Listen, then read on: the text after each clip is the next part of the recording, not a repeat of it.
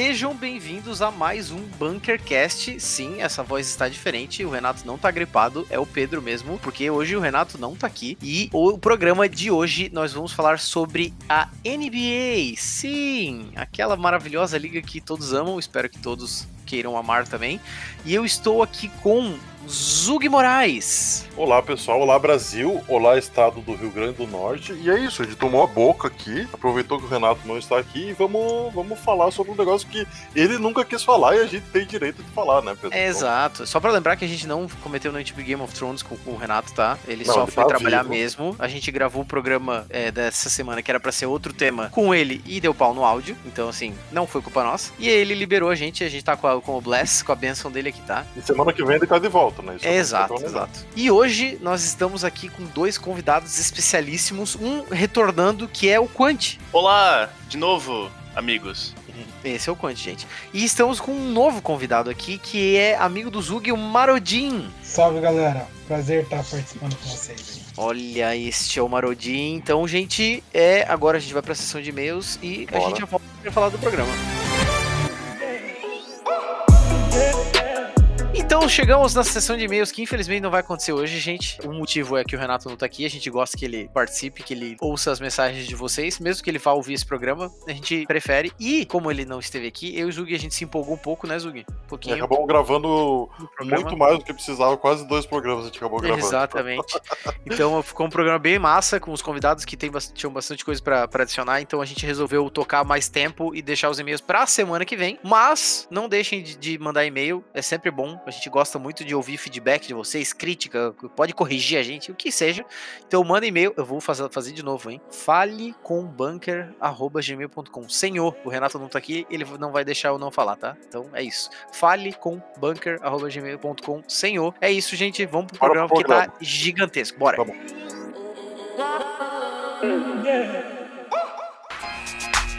Midway, Buck, NBA. Sub me in, coach. Então, hoje nós vamos falar sobre a nossa amada e idolatrada NBA. Hoje eu posso falar isso porque o Renato não tá aqui, porque ele realmente não teria muitas opiniões sobre isso. Apesar dele gostar, porque ele falou no programa e eu lembro disso, tá? Então, só para explicar, por caso alguém tenha caído aqui e não faça a menor ideia do que a gente tá falando, NBA é a liga de basquete norte-americana, a melhor liga do mundo. Alguns discordariam, dizeriam que é a Euroliga, mas, né, pelo amor de Deus, né? Vamos ser honesto aqui. Que a sigla, no caso, para quem não saiba também, significa National Basketball Association, certo? Uhum. E é a liga, então, ela é composta por várias franquias, inclusive tem franquias no Canadá, que é uma história para um outro momento. Mas eu queria começar aqui para que as pessoas entendam o contexto do que a gente tá falando. Quando a gente criticar um jogador, criticar um time, ofender alguém, para as pessoas entenderem. Eu quero que todo mundo aqui, né, os três, no final eu, eu falo da minha, da minha parte, como que começou a assistir NBA, porque normalmente é uma história curiosa, e qual que é o time que torce, o time favorito, né? Vamos dizer dessa forma. Vamos começar aí pelo Quant. NBA, cara, na, na minha vida, ela tá presente, a, nossa, desde que eu sou muito criança. É, eu lembro que eu ganhava presentes, assim, do, eu tinha um tio que viajava muito para os Estados Unidos a trabalho, e ele trazia lembranças do Charlotte Hornets, trazia lembrança... Clássico, né? A abelhinha. A clássico. abelhinha famosa. Trazia do Chicago Bulls, por causa do Michael Jordan, obviamente. Uhum. Além disso, o famoso Space Jam, né? Filme que claro. todo, mundo, todo mundo já assistiu, ele é maravilhoso. Maravilhoso. Até Mas... hoje é maravilhoso, tá, gente? Só pra lembrar aqui. É verdade. Mas assim, o primeiro jogo da NBA, a primeira vez que tive contato com um jogo de NBA foi em 2004. Eu tava assistindo a ESPN, canal 60 na net. Clássico também. Paga nós, ESPN. porra, seria o sonho se a ESPN pagasse porra. nós, inclusive. Já Disney, porra. E aí, estava assistindo o jogo entre Lakers e Spurs. Era playoffs da NBA. Uhum. E eu peguei assim no terceiro quarto e falei: olha, interessante esse jogo aí, né? Tava, tava pegado, assim, vamos dizer que tava aí 78, 78. Aí, assim, uhum. sexta lá, sexta cá. De repente, faltando menos de dois segundos, o cara do Spurs meteu uma bola. Aí eu falei, pronto, né? Spurs ganhou, pô, jogão. E aí, faltando 0.4 segundos, o cara do Lakers, Derek Fisher, foi lá e meteu um buzzer beater. Foi um dos buzzers com o menor tempo da história, inclusive, até hoje em dia. E aí eu fiquei maravilhado com esse esporte. Falei, meu Deus do céu, o futebol, quando o juiz apita, acaba. E nesse, até o 0.4 segundos faltando, tinha jogo jogo ainda, que absurdo. Que genial. Então, desde 2004, agora vão fazer 16 anos que eu tô nesse mundo de NBA. E o teu time favorito, pra galera entender? Então, o meu time é o Atlanta Hawks. É, eu, tenho, eu tenho familiares que moram em Atlanta hoje em dia. Ainda bem, né? Porque pelo menos é uma desculpa pra torcer desse time. e a minha, a minha desculpa é que eu já vi um jogo deles ao vivo, então ele ficou marcado no meu coração. Mas assim, eu vou falar bem a verdade que eu sei, assim, eu sou um torcedor do Atlanta Hawks, mas eu gosto mesmo de assistir basquete, independente de quem tá jogando. Animal. Acho que todo mundo aqui tem, tem, tem essa similaridade, assim, né? Não só pra Sim. NBA, mas provavelmente pra maioria dos esportes, né? Uhum. E você, Marodin, como é que entrou nesse mundo aí? Então, assim como o Quant, assim, né? Acho que quem ali, criança da década de 90 que gosta de esportes, acho que o Space Jam marcou uma geração sem dúvida, assim. Uhum.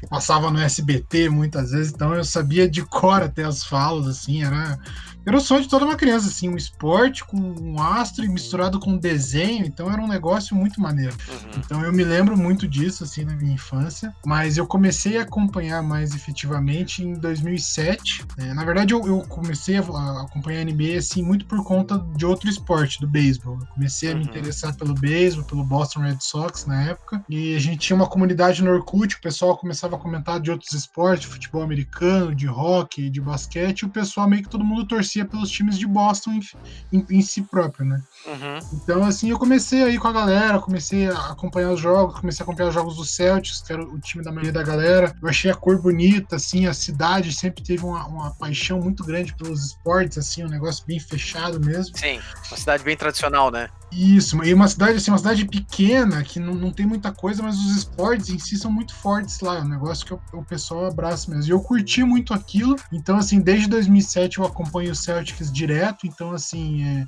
é, eu peguei ali o último ano antes do Big Tree, que foi um ano sofrido ali, que o time tinha chance de loterias, enfim, não deu certo, e daí depois veio a época do Big Tree, enfim, então é, já são aí 13, 14 anos acompanhando direto. Então, Uou. temos aqui um torcedor da cidade inteira de Boston, é isso? Cidade inteira. Exatamente, exatamente. Massa. E Zug? Cara, eu comecei junto com os moleques. Não foi Space Jam especificamente, mas antigamente, para quem é mais novo aí, a Band transmitia jogos da NBA aqui no Brasil. Então, é, 92, 93, até uns, acho que 96 por ali, eles transmitiam jogos. Acho que até um pouquinho depois, na verdade, se eu não me engano. Mas enfim, uhum. eu não tenho certeza dessa, dessas datas. E aí eu assisti em casa com meus tios ali e tal, mas tá passando o jogo, parava e assistia. Criança, né? Tava ali passando e assistia. E aí o interesse meio que diminuiu na época do. Foi ficando mais pré-adolescente ali, porque o futebol era grande e tal, beleza. E aí eu fui morar fora.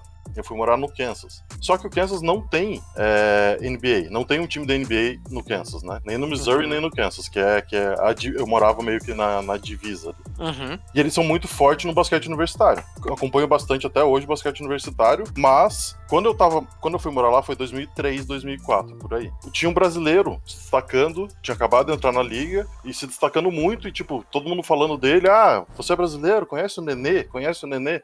Uhum. E aí eu comecei a assistir alguns jogos porque tinha um brasileiro lá no meio. E eu comecei a assistir o Denver Nuggets, e por isso que eu torço pro Denver Nuggets até hoje. Claro, sofredor, né? Nossa senhora, o Zug se odeia, ele basicamente. Ele torce pro Kansas City Chiefs na NFL e ele torce pro Denver Nuggets na NBA. Então, assim, ele tá aí, sabe, vivendo é, uma marola. É, o Chiefs, ele tá feliz agora, né? É. Started, started on the bottom, now we're on top. Né? É, começamos, começamos lá no fundo, agora estamos chegando ali. Na NBA também estamos começando a dar trabalho. O pessoal já tá olhando ali Jokic e Murray falando, é, vai dar trabalho esse time pra frente. Então, eu preferia ser torcedor de Denver do que de Atlanta. É, com certeza. Ah, E o teu, Pedro? Conta, conta a tua história agora, Pedro. É, então, eu comecei a assistir NBA porque aqui em casa a gente sempre teve bastante cultura de esporte, assim. Tipo, meu irmão jogava futsal, minha irmã jogava handebol, minha irmã jogou, tipo, pelo, pelo, por, pela cidade, pelo estado e tal. Então sempre foi uma família muito é, da educação física. A minha mãe é formada em educação física também, né? Acho que a maioria das pessoas não tem nem ideia disso. E aí a gente sempre teve, tipo, sempre praticou muito esporte e sempre assistiu muito. Tanto que eu falo para as pessoas, às vezes, que eu sou viciado em golfe. Que, tipo, se eu começo a assistir um jogo de golfe no YouTube, eu não consigo parar de assistir. Porque eu acho, cara, é, é muito cativante, velho. E as pessoas discordam muito de mim, é muito engraçado. Mas é muito a memória afetiva de, tipo, sentar domingo de tarde, tipo, num, num, numa final ali do, do, do campeonato. Do, vida, é, né? isso, um PGA Tour, um, do Masters. E, tipo, sentar com meu pai e com meu irmão na sala e ficar, tipo, oito horas é, sem parar, tá ligado? Tipo, é, é muito, é muito uma, uma cultura, assim. Mas enfim, e aí nessa época a gente também, canal 60, clássico da net, aquele aparelhinho quadrado, maravilhoso. E eu lembro que a gente às vezes assistia um jogo ou outro, assim, meio perdido, eu lembro de basquete, tipo, de antes disso também, mas eu me lembro muito da final, eu não vou saber o ano, vocês vão poder me dizer, né, vão provar o quão especialistas vocês são. Eu fiquei apaixonado pelo esporte na final do Lakers contra o Sixers, que foi o Kobe e o Shaq contra o 2001. Alan Iverson, contra o Iverson, uhum. É, e cara, eu amava o Alan Iverson, muito. Só que eu amava muito mais o Kobe, velho. Eu não conseguia. Era tipo, era uma final, para mim era, era muito difícil. E aí naquele, naquele final de semana, eu lembro que o último jogo a gente não assistiu, porque na época, né, não tinha tanta essa, não, vamos para casa assistir, a gente tava no aniversário, assim, eu lembro que o Lakers ganhou o último jogo, não sei se era o sétimo jogo, enfim, eu lembro que ganhou, foi campeão, e eu tava numa festa lá em, em Florianópolis, e eu falei, cara, eu acho que é esse time que eu quero torcer mesmo, cara. E aí, tipo, toda vez que passava, como eu era, eu era bem criança, então, tipo, né, eu não tinha assim, nossa, vamos sentar aqui para assistir o jogo. Faço isso hoje em dia só. Eu me apaixonei muito nessa época e aí automaticamente meu time virou Lakers e eu fazia inglês com o Henrique, meu amigo, que joga na nossa liga do Fantasy também. E ele também torcia pro Lakers. Eu falei, ah, então tamo em casa. Tamo em casa Não, demais. O Henrique, o Henrique torce pro Kobe, né? É diferente. É, então, mas eu também torcia pro Kobe, é 100%. Mas aí o cara começa, a- começa a gostar do time, né, e começa a odiar o Boston, né, automaticamente. Justo. É, querer matar todos os jogadores que se vestem de verde e tal. Mas começou assim, foi basicamente nessa mesma onda, tá ligado? Foi tudo na nessa mesma vibe. Então, só pra entender, Pedro, tu quer dizer que tu torce pro Lakers há muito tempo e tu não é modinha, mas na verdade tu pegou a- a parte modinha do três títulos seguidos. Sim, aham. Entendi. É, é que eu acho que, é que eu acho que assim, o- a minha opinião sobre esporte no geral, mas eu acho que faz bastante sentido, talvez vocês concordem. Eu acho que todo mundo começa a torcer na modinha. É inevitável. Porque, tipo, é muito raro, a não ser que a pessoa tenha uma experiência pessoal, como tu e o, o Quant e o, o Zug aqui tem, é, de ter ido no estádio, de ter morado e tal. É muito difícil o cara começar a assistir NBA hoje e falar, hum, vou torcer pro Nets. Não Com vai, certeza. tá ligado? Tipo. Esse, esse ano vai. não, esse ano eu tô torcendo pro Nets, praticamente, tá ligado? Mas, mas é muito difícil. Então, tipo, eu, eu tenho essa teoria que, tipo, todo mundo começa a torcer pra alguém na modinha. Seja futebol. Por que, que só tem torcedor velho do Santos? Porque, meu pai vai me matar nesse momento. Porque a galera assistiu o Pelé jogando, né? Tipo, tiveram alguns adendos aí do- na época do Neymar e tal, mas não, né, não é nem perto da mesma da proporção. Mas sempre que todo mundo começa na modinha. Só que eu gostaria de reafirmar aqui, só pra me defender, tá? Que eu não mudei de time nesse tempo. Tá? Eu não fiquei assim trocando igual o meu amigo Lucas, um abraço, Lucas First, vou até falar sobre o nome dele, que ele troca de time todo ano. Ele tem um boné do Broncos, daí ele torce pro Seahawks, daí ele. Cada ano ele torce pra alguma coisa diferente. Tu pergunta pra ele o time dele e cada ano ele vai falar uma coisa. Da tela azul quando pergunta. É, exato. O glorioso pessoal do boné do Golden State Warriors, né? Isso, exatamente. Tanto, Sempre bom te lembrar. Tanto que, que tem um amigo nosso que torce pro Golden State, que joga liga com a gente, e toda vez eu penso, cara, que. que e ele, é- ele é uma pessoa que assiste há muito tempo, e toda vez eu penso, cara, que bicho modinha. Mas na verdade ele torce pro Golden State desde que o Golden State se fode, tá ligado? Não, então ele merece. ele merece. Exatamente. Então, então é, é engraçado, assim, todo mundo começa meio na moda, mas depois vira. Mas eu fiquei, tá? Eu gostaria de só fazer essa defesa aí. Não, não, não vou passar por, por tão modinha assim, não. Não, mas teve os anos ruins do Lakers que faz sentido. Era triste, era triste. Não dava, não dava nem vontade de assistir o jogo, né? Vamos ser honestos. Não, mas, cara, é é que a questão também do Lakers é que você podia estar com o time uma bosta, mas você ia poder falar, pô, mas eu já ganhei não sei quantos títulos, né? Então você É, não. pelo menos tinha alguma coisa pra argumentar Exato. ali. Exatamente. É verdade. Igual o Boston. O Boston também passou uma- um bom tempo de seca, né? E, tipo, quem tava torcendo pelo menos podia falar, bom, mas meu time ganhou oito seguidos, nove seguidos, quantos foram, Marantinho? É, 11 em 13 anos. 11 em 13 anos, isso, é. Tipo, É, e, assim, é, esses times mais tradicionais, assim, são times que estão mais na mídia e tal, mas você pega, por exemplo, assim, o Washington Wizards. Time não tem nada na história inteira. Tipo, tem um time, um título em 78 com o Bullets, dois anos de Michael Jordan. Então, pro cara torcer pra um time desse, o cara tem que ser muito sofredor, assim. Ou ter uma história, ter uma história pessoal, não, porque eu morei lá, conheci o time, É, tipo, exato. a história do Zug, assim, e tal, Uhum. porque é, o, o normal vai ser você assistir os times que estão mais na mídia, o time que você começa a assistir tá ganhando tudo, enfim, isso é completamente normal, em todo esporte vai ter isso. é. É, é, bem- é bem nessa. E é muito engraçado porque, falando um pouco de outros esportes, que normalmente quando o cara começa a assistir, ele adota os outros times da cidade, né? Então, tanto que eu torço pro Patriots na NFL, porque na- não tinha nada em Los Angeles, né, de futebol americano. Efetivamente, né? Tipo, hoje em dia já tem e tal, tem pró- mais próximos. E aí eu também comecei a torcer na modinha, óbvio, né? Pro Patriots, Uhum. Brady, Tom Brady, maravilhoso. Mas fiquei também e vamos ficar aí agora sofrendo até achar outro milagre ou até o Bilhechek ou falecer, é. ou pedir as contas. mas, mas, tem, mas, tem, o filho dele lá que já tá pronto pra, pra assumir, pelo que eu ouvi falar. Já, já. Ah, já né? Mas se o filho dele entrar metendo louco, a gente vai precisar pegar essa genética aí, né, velho? É verdade. Não, cara, mas boatos que o filho dele ele é técnico de linebacker. Desculpa falar um pouco da NFL aqui, mas foda-se. Ele é técnico de linebacker do, do New England e, cara, boatos que ele é muito parecido com o pai dele. Então, tão, tá, tão com medo dessa dinastia durar mais uns 30 anos aí. Botar um braço mecânico no Tom Brady e trazer ele de volta. Né? É isso, é isso.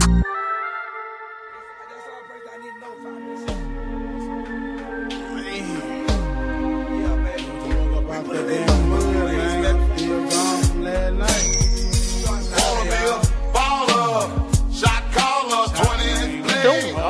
Podia aqui já entrar em, nas minúcias né, do, do basquetebol americano e começar pelos jogadores que mais agradaram cada um aqui. Não precisa ser um, não precisa ser vários, fica a critério de cada um, mas que mais agradou, assim. Não necessariamente é o favorito, não necessariamente, pô, foi o melhor da história, mas assim, tu curtia assistir. É, eu vou começar então, não com o jogador específico, mas com um time. Perfeito. Que é o time do San Antonio Spurs. Maravilhoso. Esse é um time que ele não tem muita mídia. Até hoje em dia, assim, é um time uhum. que ganhou vários títulos, mas ele não é, assim, um time de grande mercado, né? É, até porque no Texas tem mais times, Dallas e Houston, e os dois têm mais mídia que eles. Uhum. São cidades maiores, né? São, São cidades maiores. maiores. O técnico, ele é. O técnico, né, que é o Popovich, ele é estilo Belichick, assim, ele é um cara meio fechadão. Ele é super engraçado, mas a galera demorou um pouco pra ver esse lado dele. E na época que eles estavam, assim, ganhando tudo e tudo mais. Não ganhando tudo, né? Mas ganharam bastante títulos. Sim. Ele era, assim, um cara mais fechadão e tudo mais.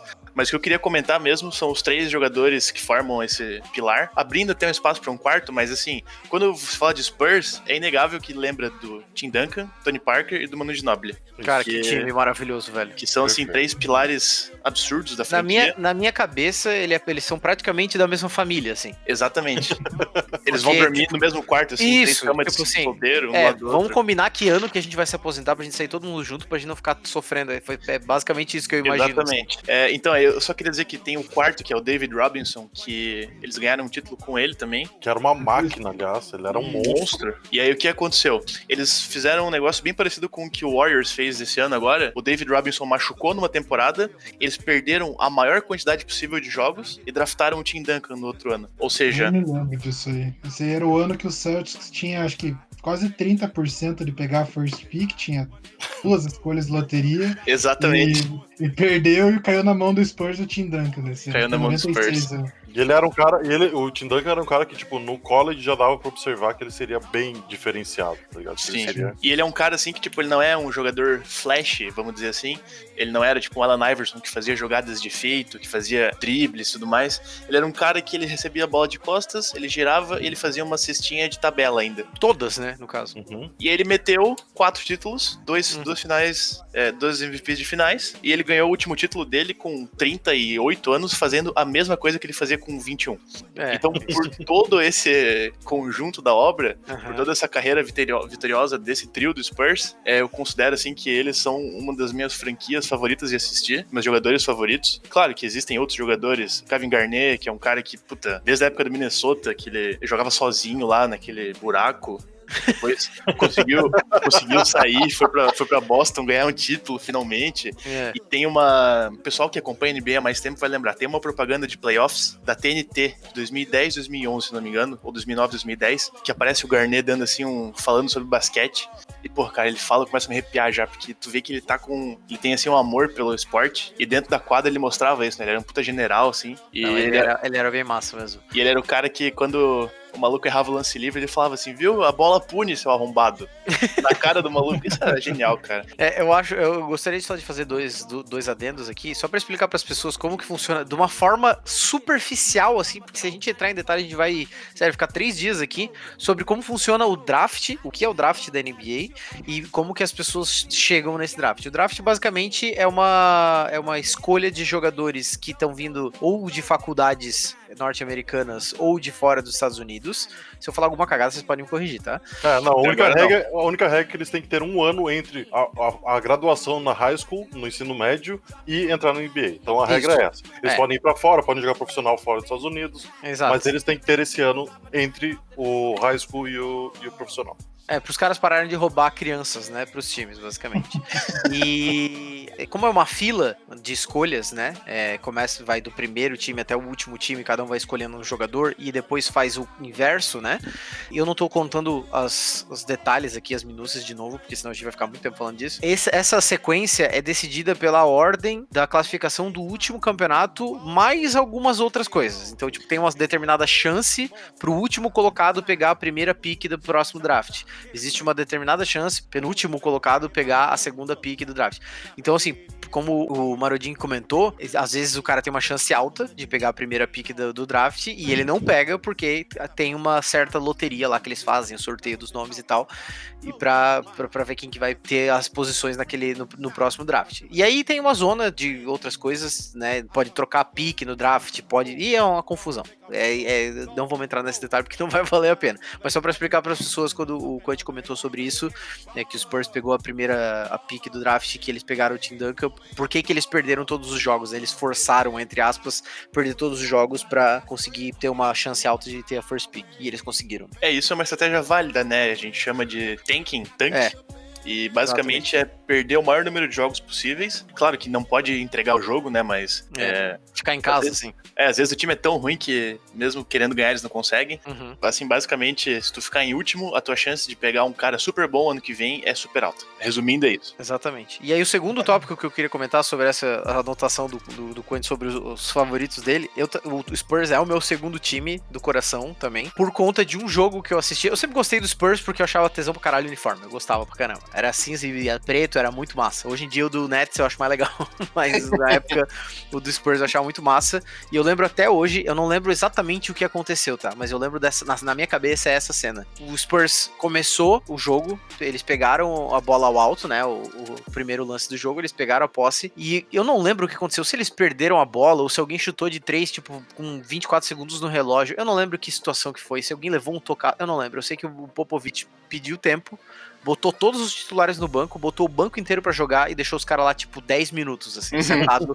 pensando na vida. Clássico Popovich. Cara, nesse momento eu falei, eu amo essa pessoa, eu nem sei quem é ele, esse cabeça branca, mas eu amo ele, cara. Porque, cara, eu chorava de rir, porque os narradores não se acreditavam. Tipo, como assim? 10, 3 segundos de jogo, tá todo mundo pro banco. Sim, não marcaram errado. Eu não lembro qual foi, o que aconteceu naquela cena, mas, cara, foi um momento maravilhoso. Eu falei, eu gosto desse time pra caralho, velho. Muito bom.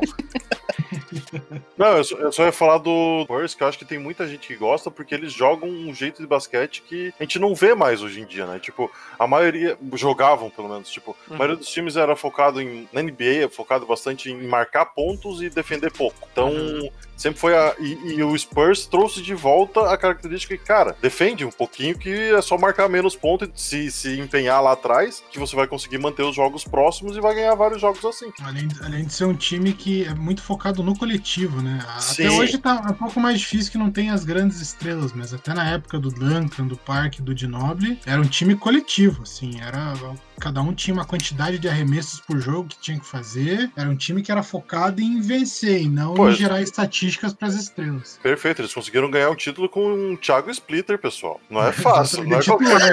não é qualquer coisa. Pô, vou ter que defender o Thiago Splitter aqui, que ele é da, minha, da nossa região aqui. É. Um, um abraço pro Thiago aí, Thiago. É uma brincadeira, tá? qualquer, qualquer brasileiro que conseguiu ser campeão em qualquer esporte americano, cara, o cara é topo do topo, tá Eu gostei que tu assumiu que o Thiago vai ouvir esse programa programa. Adorei. Claro que vai, claro, claro que, vai. Que vai. e tu, Marudin, qual que é o teu, a tua jogador, time, coisas que mais, tipo, tu lembra muito, assim, sobre? Cara, pra mim é o Paul Pierce. É, assim, é, um Ai, foi... se fuder, desculpa. Eu sei que a gente se conheceu hoje, mas eu tive que tomar no. Assim, um dos caras assim que mais eu diria sofreu assim na, na, no Celtics, assim, porque ele pegou uma fase muito ruim, assim, final da década de 90 e os primeiros anos ali de 2000, assim, com times muito fracos sem companheiros à altura, assim, tendo que carregar nas costas mesmo. Então, assim, ali no final da década de 2000, assim, que enfim ele teve um time à altura, assim, dele. Então, e além disso, acho que a postura dele em quadra, assim, eu sempre gostei muito, assim. Era um cara que não tinha medo de ninguém, que batia para cima, que na hora de decidir ele ele queria a bola com ele, assim, não, não era de, de deixar para os outros. Então, Alô, assim, Lebron! jogo empatado, final do jogo, todo mundo sabia que a bola era dele. Assim, não interessa se ele estava zerado no jogo. Assim, final do jogo, a bola dele geralmente ele guardava. Assim, então, essa atitude dele, como eu falei, assim, a cidade de Boston é uma cidade diferente, uma cidade pequena que não tem muita coisa assim. Então tem uma energia diferente, assim. E ele, para mim, era a encarnação dessa energia dentro de quadra, assim, sabe? O estilo de jogo dele, a vontade dele, a questão de não ter medo, assim. Então, até hoje, assim, é um cara que eu idolatro muito, assim. Vejo vídeos dele sempre, porque para mim, ele dentro de quadra é tudo que eu quero ver de um jogador de basquete. Essa vontade, essa entrega dentro de quadra. Justo. Massa. Pedro, Ah. posso trazer uma informação? Pode, por favor. Informação! Uma informação é, sobre o Paul Pierce, um fato extremamente curioso. Não, não curioso, cara, é um fato mórbido. É, no dia céu, 25 medo. de setembro de 2000, ele foi esfaqueado 11 vezes. É, Isso não é brincadeira. Ele, ele foi esfaqueado 11 vezes há menos de um mês de começar a temporada e ele jogou a temporada, os 82 jogos naquela, naquele ano. Meu, cara. E foi pro All-Star naquele ano. Foi pro All-Star, exatamente. Meu. Essa aí realmente é, é novidade pra mim mesmo, gente. Isso aí. Tem outro É, fato tava- que ele se cagou em quadra, mas daí não, não vou falar sobre isso. Ah, não, vamos, claro que vamos. O motivo deu mais odiar ele, né? Ele, ele literalmente cagou na calça em quadra, fingiu que tava passando mal, saiu de cadeira de roda, trocou os shorts e voltou correndo depois. É, é que a cena dele saindo carregado e depois Há de cadeira de roda da Eu quadra. vou sempre defender que ele estourou o ligamento nessa história. Ligamento do rabo, né? é, jogou, jogou a série com o joelho estourado e foi MVP com o joelho estourado. Eu, É, eu vou morrer foi defendendo essa tese. né?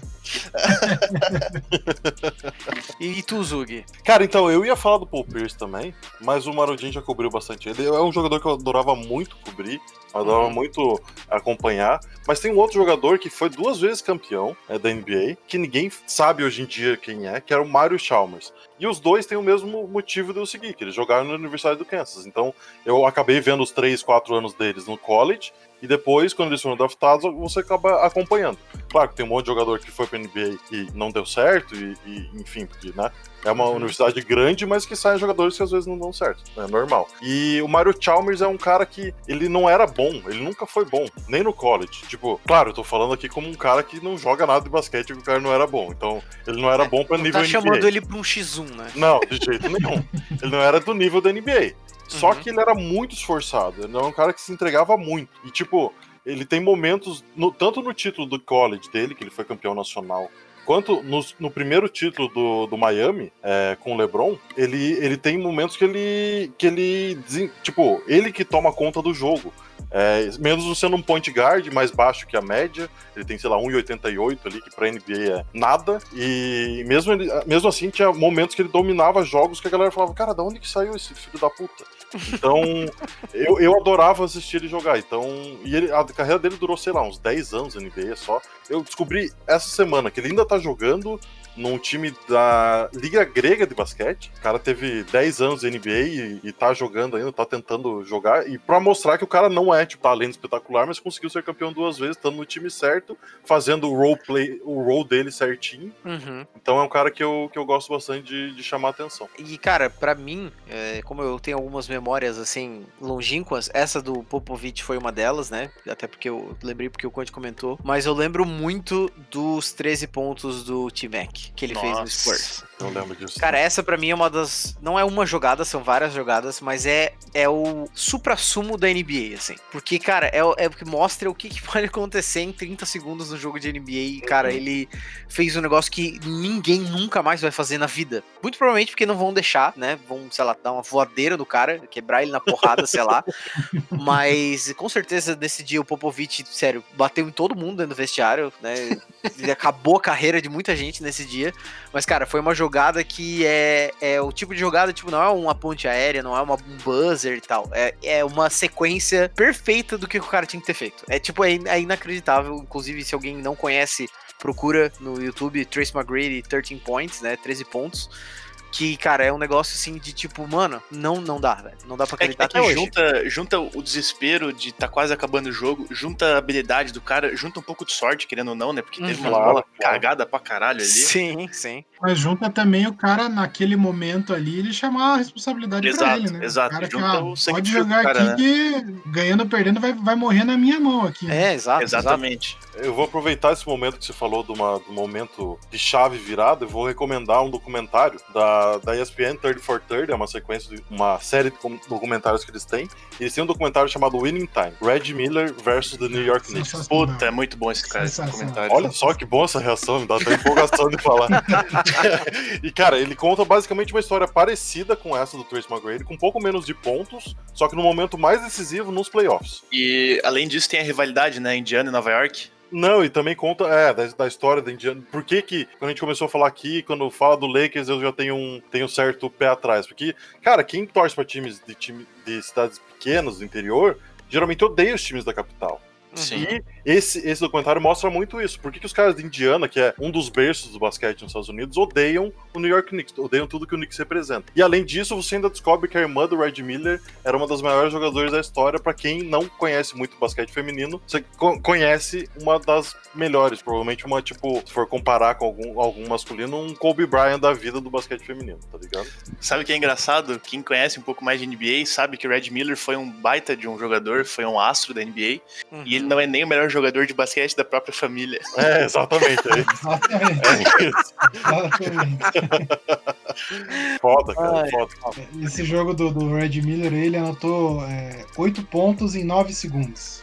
O jogo parou tal, teve lance livre, É, tudo mais. Ele Clássico, acerta né? duas cestas, cestas de três seguidas em 4 segundos. E E daí depois mais bateu dois dois. field goals, aham. É sensacional. um- essa sequência. Tem um momento desse documentário que eles falam da presença de espírito dele, e eles Uhum. entrevistam assim umas 14 pessoas, e todas as 14 pessoas falam presence of mind, presence of mind, presence. Todos vão falando assim. e Tipo, é o, massa. diretor, o diretor fez um corte, Pedro, com É, todos. fantástico. Um Ah, atrás do outro. todas as Depois vezes que foram mais, faladas. mais. Aham, muito pesado. Fantástico,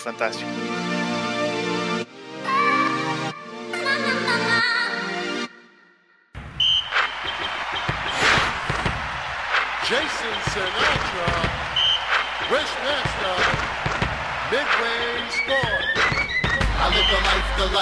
É, então vamos mudar um pouquinho aqui a, a, a chave, agora que a gente já tem um pouco, da, um pouco da, do contexto da galera aqui do, do programa. Provavelmente a gente vai ter que fazer um segundo episódio aí no próximo É, trabalho do já- Renato.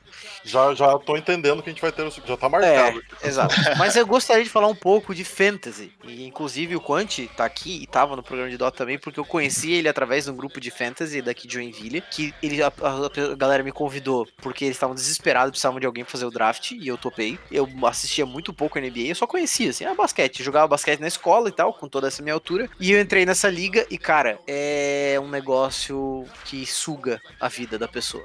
Pra quem não sabe, Fantasy é um jogo virtual Cartola. em que é um É. cartola. Pra, pra quem entende futebol, é um cartola. Mas pra quem não sabe nenhum jogo é, de Fantasy, é um jogo virtual em que é, o que acontece na vida real, então quantos pontos os jogadores marcam na vida real, contam pontos pra você num time virtual. Basicamente. é isso. Exatamente. É tipo o Cartola com mais passos, pra quem conhece o Cartola, porque no caso da nossa liga, como é uma liga fechada, é, não repete jogador, né? Então cada um tem o seu jogador, Isso. só tem uma vez dentro da liga, é, e a gente escolhe esses jogadores com o draft no começo da temporada, e segue, no nosso caso, segue mais ou menos a ideia da NBA, assim, cada posição tem uma porcentagem de pegar, é uma pique, inclusive ano passado eu fiquei em último, né? Eu tanquei a minha temporada, peguei várias picks e não ganhei a primeira pick mesmo estando em último. Fiquei em terceiro. ainda. Só fez Não merda, mas daí é. Não peguei nem a segunda pick. Nem a segunda, Quanti. Nem a segunda pick, velho.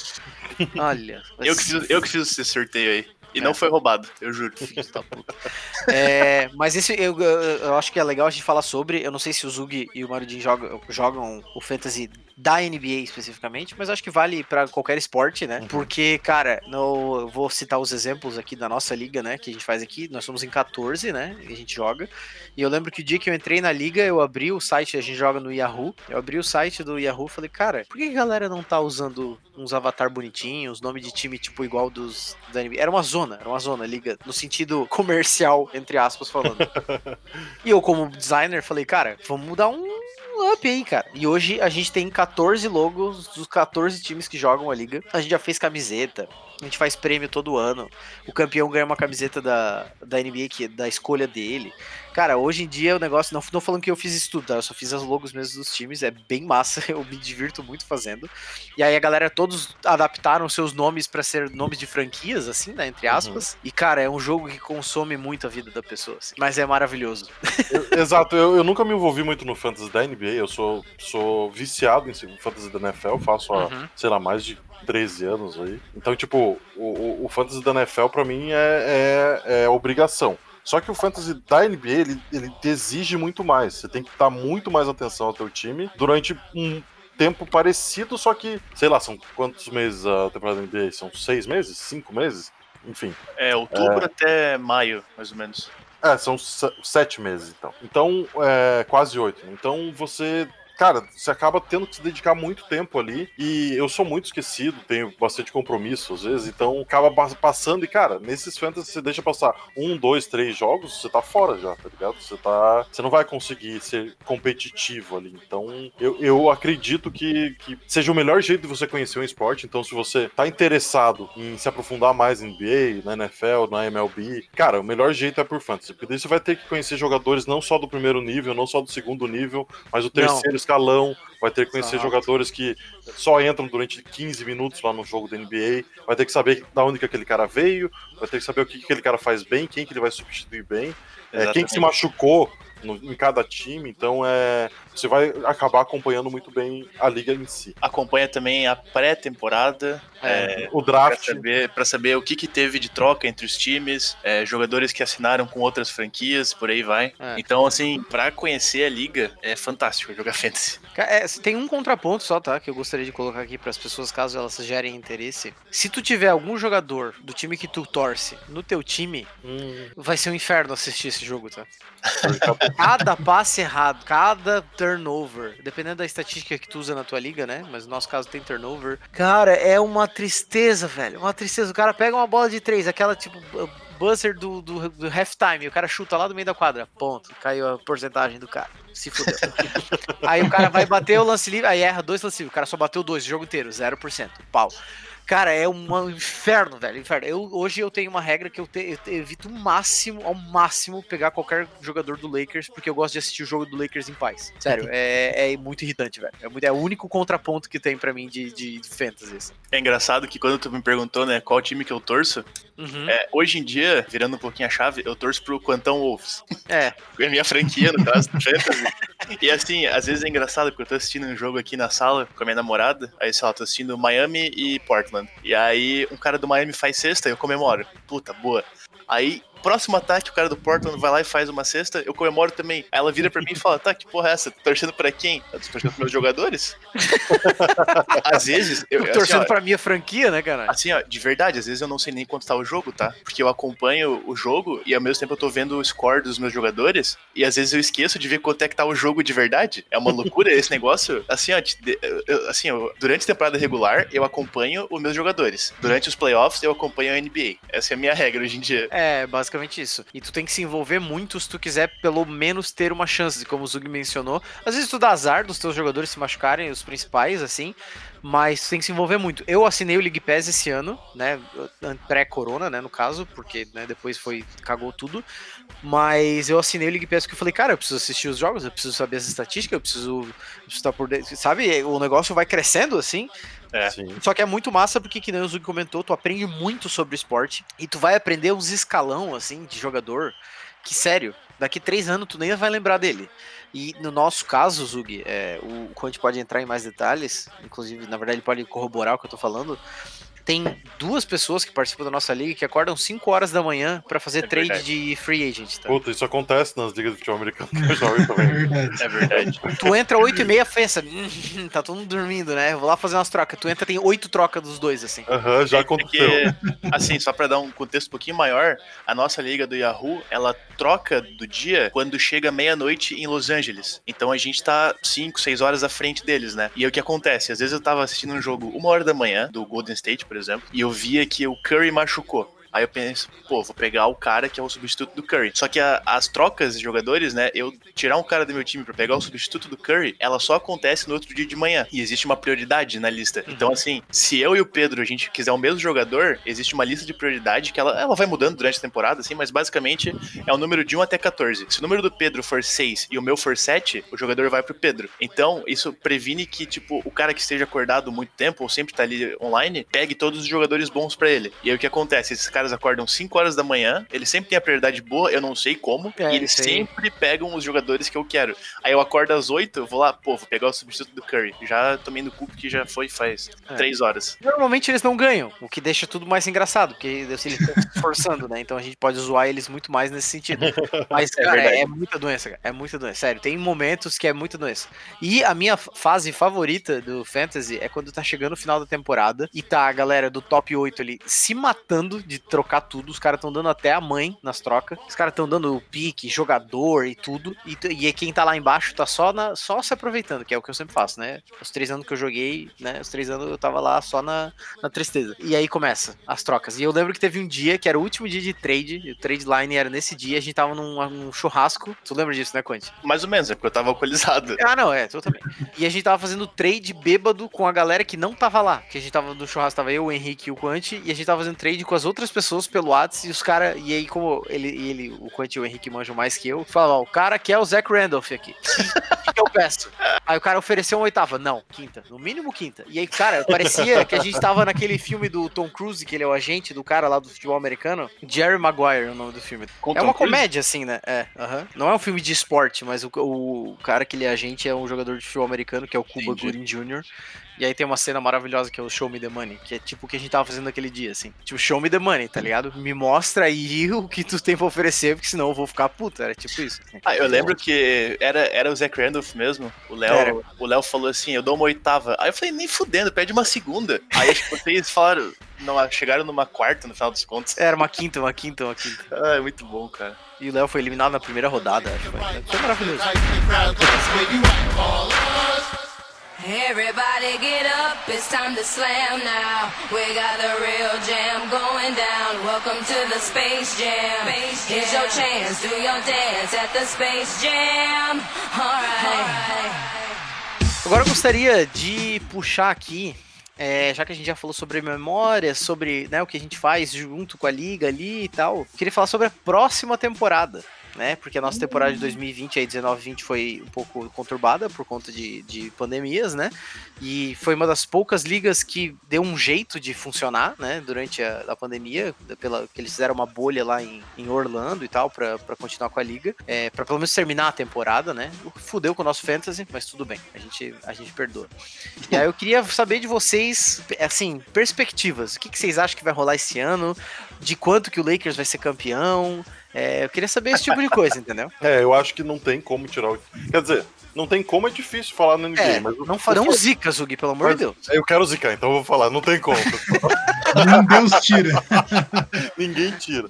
É, então, mas na real, é que eu acho que o time deles é muito forte e o formato dos playoffs da NBA favorece os times muito mais fortes. Então, é, isso não é ruim se a gente pensar num, num, num pensamento competitivo, obviamente, uhum. né? Tipo, é melhor que o melhor time ganhe mesmo. Mas ele tira um pouquinho da emoção dos playoffs. Não é a mesma coisa que na NFL, que é tipo, em um jogo tudo pode acabar. É, então, eu acho que é muito difícil tirar esse título do Lakers. O time deles é muito forte. Na verdade, os dois jogadores que eles têm são dois jogadores de uma geração, basicamente. São dois jogadores que. O LeBron, pô, ele vai ser um dos top 5 jogadores, olha, com certeza. Para mim ele já é, mas é, ele vai ser ser. E o Anthony Davis é um monstro desde o tempo do college dele. Ele é, tipo, totalmente dominante no que ele faz. Mas deixa eu fazer então... uma pergunta, Zug. É, tu acha que esse Lakers vai ser, ou é, mais dominante do que aquela época do Golden State? Eu acho que ele, eles marcam menos pontos, só que eles têm potencial de ser melhores defensivamente. Por causa do, do, do da formação do time, de ter caras grandes já, como uhum. estrelas uhum. tal. Então, uhum. tipo, eles nunca vão ser um time que vai meter 120 pontos no final do terceiro quarto, igual o Golden State é capaz. Uhum. Nunca, nunca vai acontecer isso com esse Lakers. Mas eles têm capacidade de se manter no jogo contra qualquer time do, da NBA. Uhum. E aí eu estendo a pergunta para os nossos convidados também. O que, que, vocês acham? Eu acho que o Lakers vai ganhar esse ano também de novo. Não, não queria isso. Porém, é, com a, as movimentações que eles fizeram agora na pré-temporada, eles conseguiram deixar o time melhor ainda. É, uhum. Todas as contratações que eles fizeram foram muito pontuais. É, eles conseguiram, tirando o LeBron e Anthony Davis, né, que são intocáveis no time, eles melhoraram várias posições. Eles conseguiram jogadores que estão com o contrato acabando, que é o caso do Dennis Schroeder, que é um cara muito bom. Eles conseguiram o Harrell, que era do Clippers, que é um sexto homem excelente, barato. Então, assim, falando de elenco, falando principalmente de playoffs, né, que é quando o LeBron resolve jogar sério, eu acho que vai ser muito difícil algum time conseguir parar eles, tanto é, no Oeste quanto no Leste. Eu não sei se esse ano já vai entrar aquela regra de do primeiro até o décimo sexto, ou se vai ser Leste-Oeste uhum. ainda, uhum. mas independente se eles jogarem contra a conferência, se eles jogarem contra outra conferência, eu não consigo ver nenhum time batendo de frente com eles. É, principalmente porque o Clippers implodiu, né? Que era a nossa grande esperança de ter uma puta rivalidade massa. Ah, é sempre mas... gostoso ver o Clippers se fudendo. Mas o Clippers implodiu de um jeito absurdo. Talvez eles consigam dar a volta por cima, mas eu acho difícil. A gente vai ter o, o, Nets, que tem o Duran e o Kyrie Irving, né? Que é um time forte no leste. É, nunca pra, dá pra descontar, né? O Duran. É, nunca. porque o Duran é um monstro sagrado. É, maravilhoso. É, eu tava botando bastante fé no Golden State, porém Clay Thompson estourou Aquiles, né, semana retrasada. Então, basicamente acabou a temporada do Golden State já de novo. Assim, eles, eles têm, assim, boas peças, eles têm o Curry, obviamente, mas eu não acho que eles têm como ser campeões sem o Clay Thompson. Uh, e aí tem os times, assim, que eu digo segundo escalão, entre aspas, que é Denver, Dallas, é, o próprio Houston sempre incomoda, porque tem o Harden, Portland, Uhum. Uh, então, assim, pode acontecer uma zebra? Pode, mas eu acho muito difícil tirar o título do Lakers esse ano. E tu, Marudinho? Que, que acha? Acho que, acho que para alguém tirar o título do Lakers, assim, tem muitos poréns, assim, né? Por exemplo, o time do Clippers é bom, mas vai conseguir resolver todos os problemas de vestiário que teve no ano passado, né?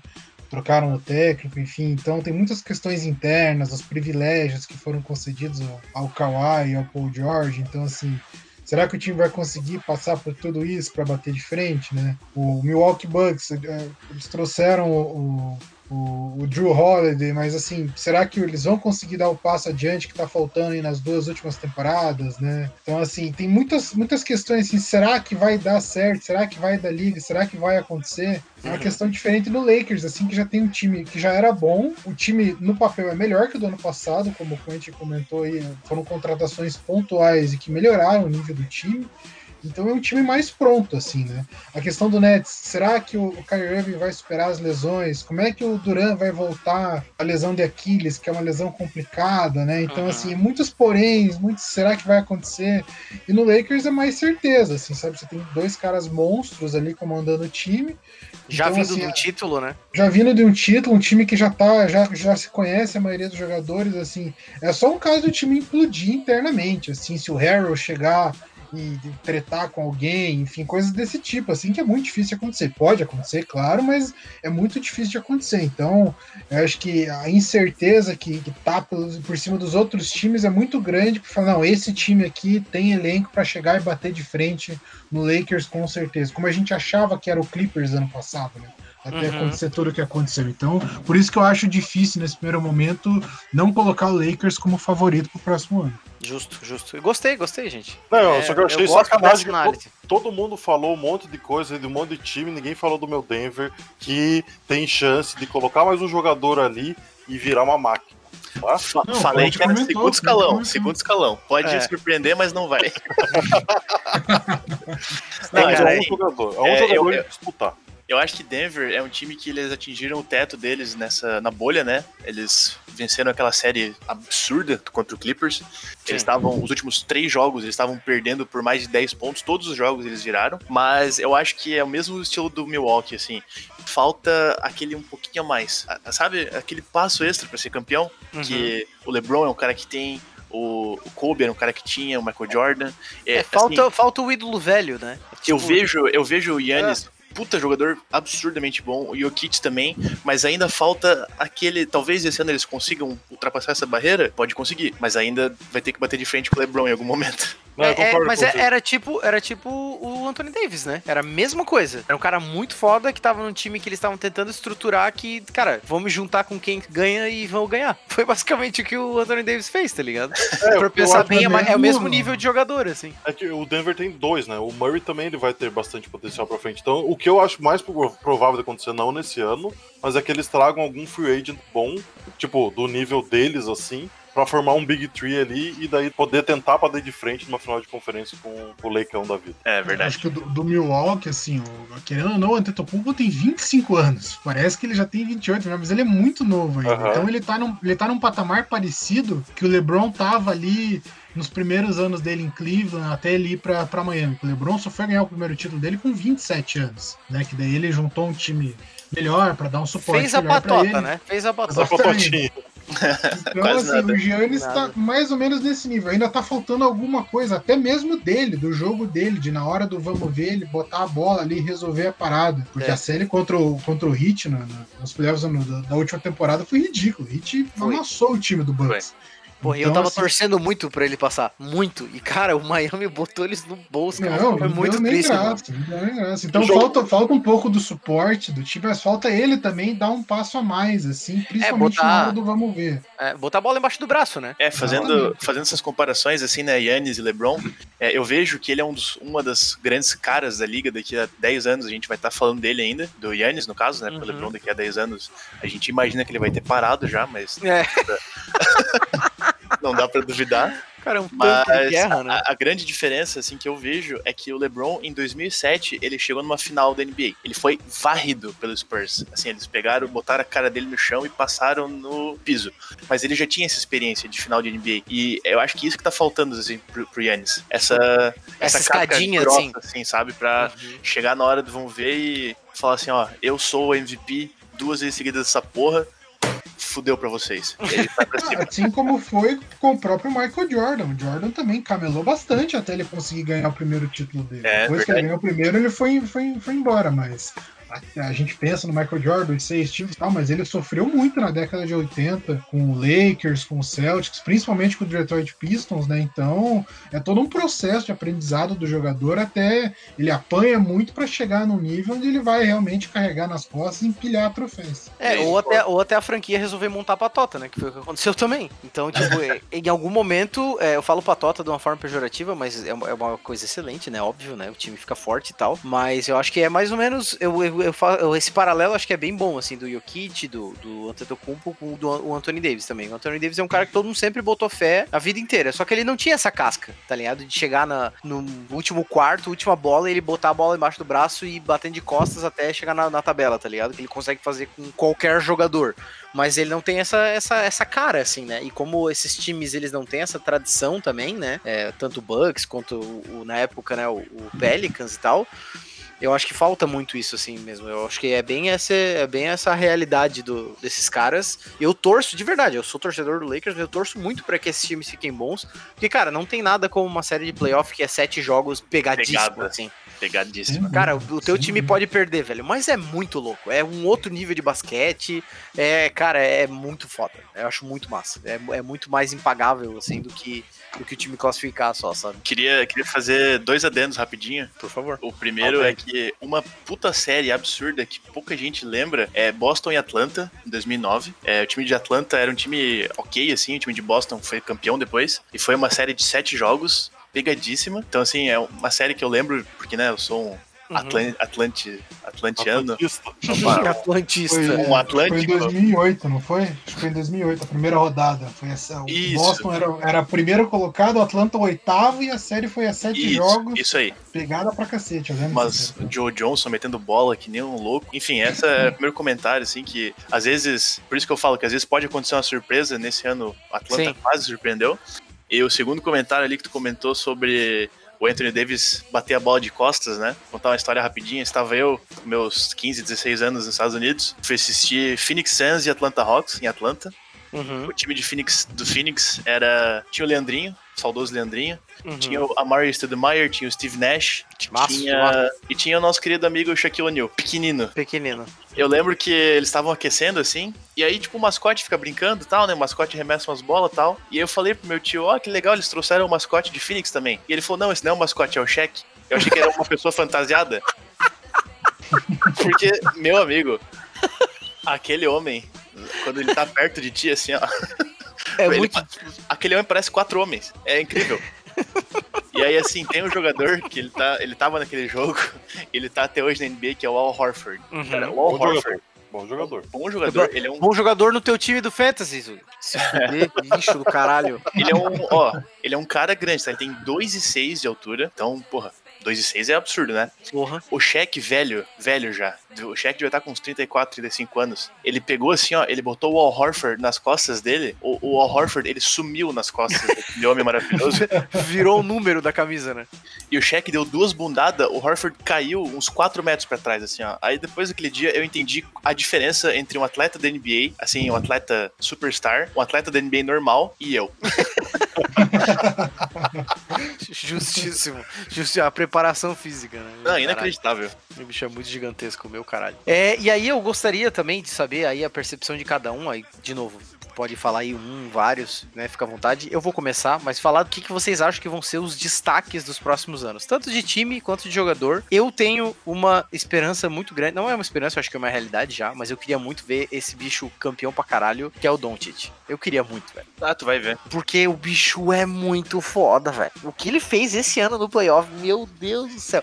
Ele é muito bom. E eu acho muito massa um cara de fora dominar a liga, tá ligado? Eu acho que ele só precisa de mais um carinha ali com ele, sabe? Mais um, um brother pra ele passar a bola ou pra pegar os rebotes dele, assim.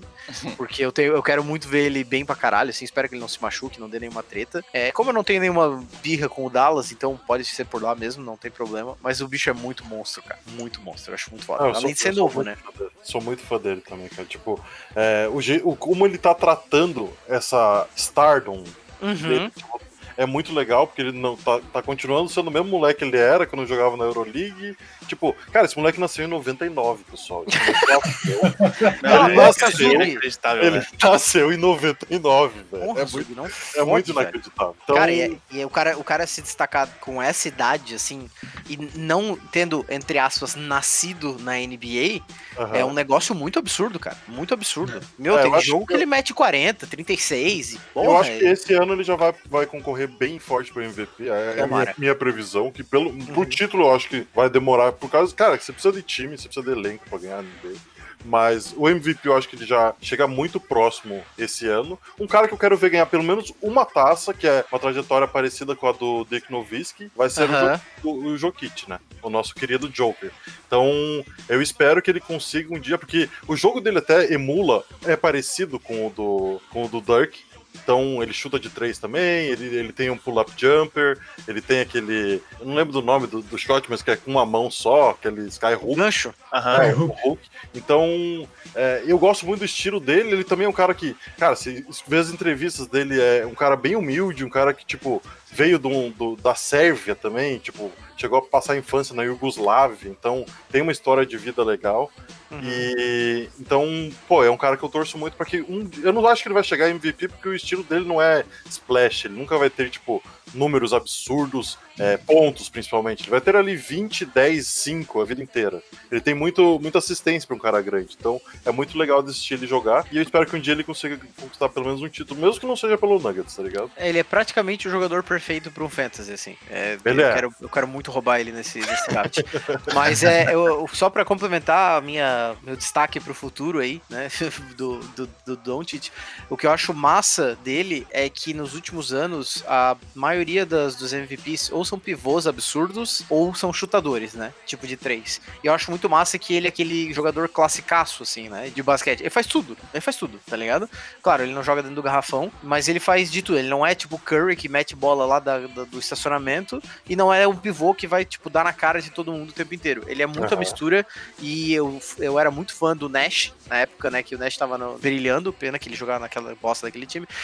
Mas eu gosto muito de quem dá assistência. Eu acho muito maravilhoso. E o bicho joga muito pro time. É, isso é muito. Eu espero de verdade que ele consiga pelo menos um titulinho ali, pelo menos pra ficar gravado. Eu acho que vai ter mais, mas veremos, né? Depende do Dallas muito ou das trocas que ele vai passar. Né, a gente vai ouvir falar muito do Doncic. Ele é muito. 20 anos, cara. 20 anos é nada. 20 Nada. anos ele tem 28 pontos por jogo na, na temporada. Então, assim, o cara vai fazer muito barulho ainda. É, vai ser bonito de acompanhar a carreira dele, com certeza.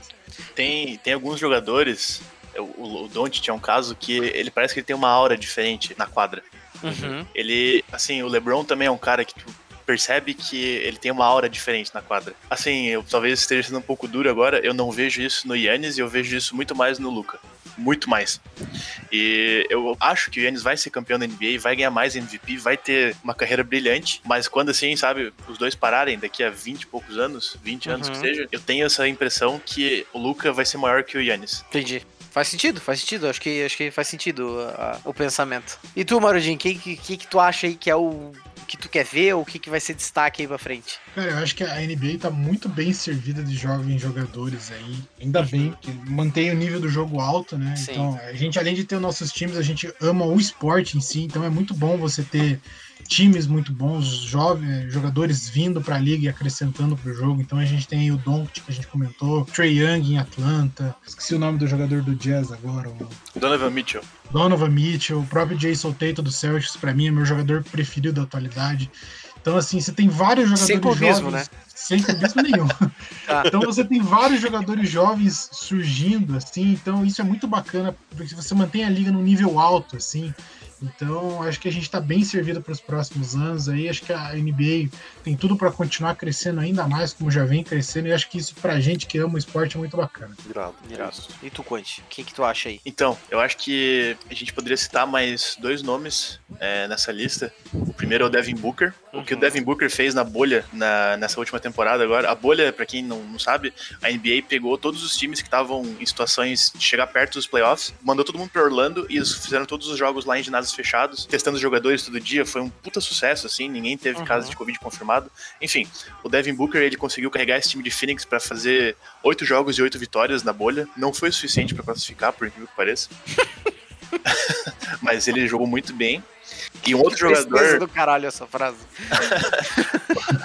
um outro jogador que eu, eu acredito que um dia ele vai ser campeão, mas não no time que ele tá hoje, é o Carl Anthony Towns, que é um pivô que joga em Minnesota, porque. Minnesota é um buraco. É um Nunca vai acontecer nada de bom naquela cidade. É, se eles não fizeram nada com o Garnet, eles não faz É. mais nada. Exato.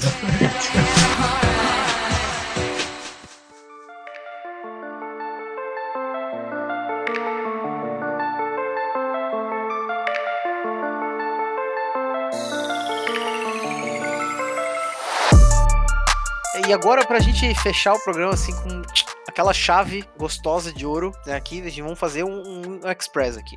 Vamos fazer então o top 5 de cada um aqui. Faz tempo que a gente não faz essa sessão final do verdade. programa. E eu vou começar. Só que assim, é bom explicar que é o top 5 não dos melhores jogadores pra nós, mas dos nossos jogadores favoritos. Isso, Então, exatamente, Tipo, exatamente. os Então, jogadores que tem um carinho especial, os jogadores que a gente tem é, uma história que achava legal assistir. Não necessariamente os melhores jogadores. É, não é o top 5 que eu acho que são Hall da, Hall da Fama, né? Nada disso. É só o que é favoritos da pessoa.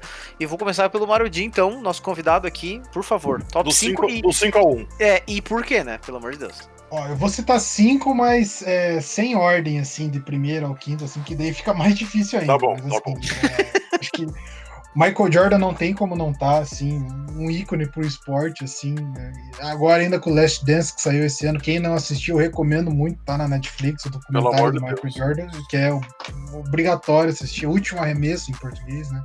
Então, por tudo que ele representa pro esporte. É, e lembrando que esse documentário é bem massa, porque ele não é tão focado em esporte, é mais na parte social da coisa, assim. É. Isso. Mídia, tretas e a vida do cara, e tem, óbvio que tem esporte, né, afinal de contas, mas não é tipo histórias de jogo, nada de, é, um- cara, é animal esse documentário, animal, sério. Fica recomendado de novo aqui. É, Larry Bird, por tudo que ele representou pro Boston Celtics, assim, acho que é, um estilo de jogo diferente, assim, um cara que não era muito veloz, que não pulava muito alto, mas era um gênio dentro de quadra. O Paul Pierce, como eu comentei, assim, meu jogador preferido de, de todos os tempos, assim, tem que estar no top 5 com certeza. Um cara que eu gosto muito, assim, para mim, assim, vai ser bem bacana acompanhar a carreira dele inteira, desde o draft até a aposentadoria. Se Deus quiser, vai ser uma carreira muito vitoriosa. É o Jason Tatum, gosto muito dele. E Uhum. pra fechar, eu vou no nome mais alternativo, assim, mas que pra mim, assim, era um cara dentro e fora da quadra sensacional, que pra mim é o Dennis Rodman. Assim, o jeito excêntrico dele fora de Sim. casa, dos Acho irado, cabelos, tudo. E um cara que dentro de casa, assim, ego, dentro, dentro de quadra, né, ego zero, assim, um cara 100% jogo coletivo, assim. Até essa semana fez aniversário um jogo histórico dele. Ele jogou 45 minutos, teve zero pontos e 28 rebotes. É um cara que não, não liga pra nada, o cara tá preocupado com o time, assim. Então a função dele é defender, pegar rebote da toque. O cara fazer isso perfeitamente. Então eu gosto muito dele. Estaria no meu top 5 de jogadores preferidos. Animal. Quanti. Então, cara, quando tu me contou sobre esse tema, eu fiz umas 16 listas aqui, eu acho. Tô com um pouquinho de notas. E algumas, algumas, alguns dos nomes eu já falei durante o programa, né? Tipo Spurs, Garnett e tal, que eles também entrariam. Mas a minha lista final é a seguinte. Quinta posição, Karl Malone, Tá. uma máquina de marcar pontos. Uhum. Nunca ganhou nada, mas é uma, ma- uma máquina de marcar pontos. É aquele jogador que é triste que o cara nunca ganhou nada, né? É Exatamente. É, se vocês não sabem quem é o Karl Malone, ele é tipo o Damian Lillard hoje em dia. Ele nunca vai ganhar nada, mas é um puta jogador absurdo. É. Quarta posição, LeBron James, por tudo que ele representa hoje em dia, por tudo que ele fez na carreira dele. E porque ele é uma- um robô com 70 anos de idade, né, cara? É inacreditável, velho. não tem como deixar ele de fora. Ah, na terceira posição é uma dupla, que são os Splash Brothers, porque eles, que é o Clay Thompson e o Steph Curry. Cara, eles mudaram o jeito da NBA É. de jogar, eles aumentaram o pace do jogo, eles fizeram com que todos os jogadores que estão hoje na NBA tenham pelo menos uma noção de como chutar a bola de três. Então, e assim, eles jogavam muito bonito o Golden State. Eu não posso. Era, Era, é um era- puta jogo de videogame, mas eu, Eu- adorava assistir. É, eu odeio o Golden State, mas era muito tesão o jogo deles, cara. Não tinha como. O que me leva à minha segunda posição, o meu amor, Kevin Durant. Justo. O maior, pra mim, que eu maior vi jogar. patota da história da NBA. Mas pra, assim, que eu vi jogar, na minha opinião, é o maior pontuador nato. Não existe uma pessoa que consiga marcar o Kevin Durant quando ele tá on fire. Ele me levou um título do Fantasy também, então eternamente grato. Pedi uma camisa dele, inclusive. Uhum.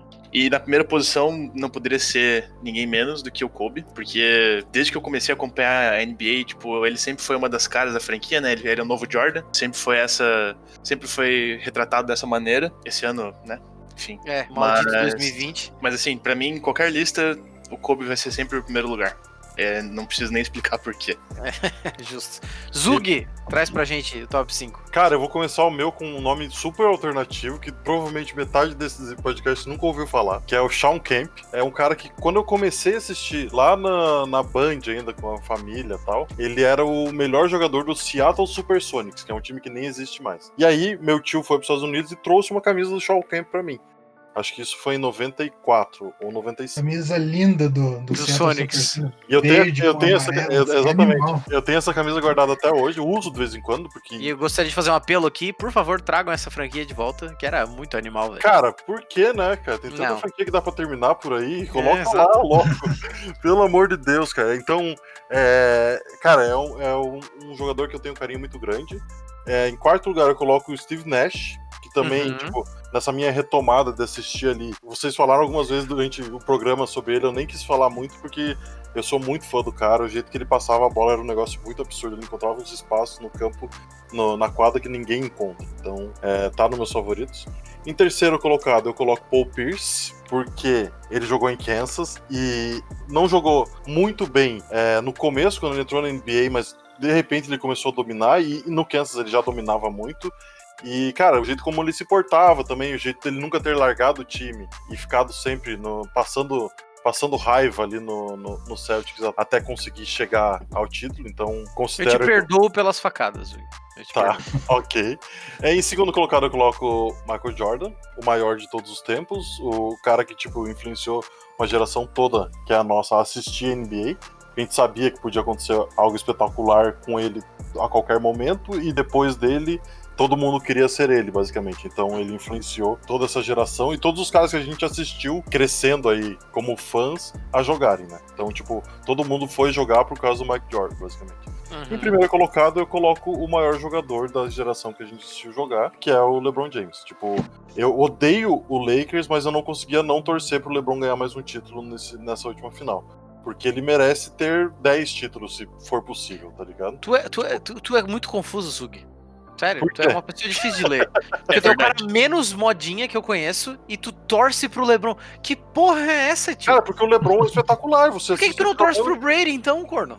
Porque o Brady não é espetacular, espetacular Não. é o Mahomes. Ah, toma no teu cu. O Mahomes é espetacular. O Brady é efetivo, o Mahomes é espetacular. É diferente. Justo, justo. Não, tudo bem. E o seu, Pedro? Me traga teu top 5, então, pra gente criticar. Então, vamos, vamos matar esse programa aqui agora. Então, é o seguinte: meu top 5 É, em quinto, eu vou deixar em sexto lugar aqui, tá? Uma menção honrosa ao Caruso, que é uma, Vai tomar no cu. é uma pessoa maravilhosa, tá? MVP dessa temporada. O cara é- foi o pilar do time, tá? Não, é só uma piada, gente. É porque eu acho muito fantástica a história do Caruso. Tipo, o cara é um nada e o bicho joga como se fosse valer o prato de comida dele no fim do dia. Isso eu acho muito massa. Mas é só zoeira, tá, gente? Calma.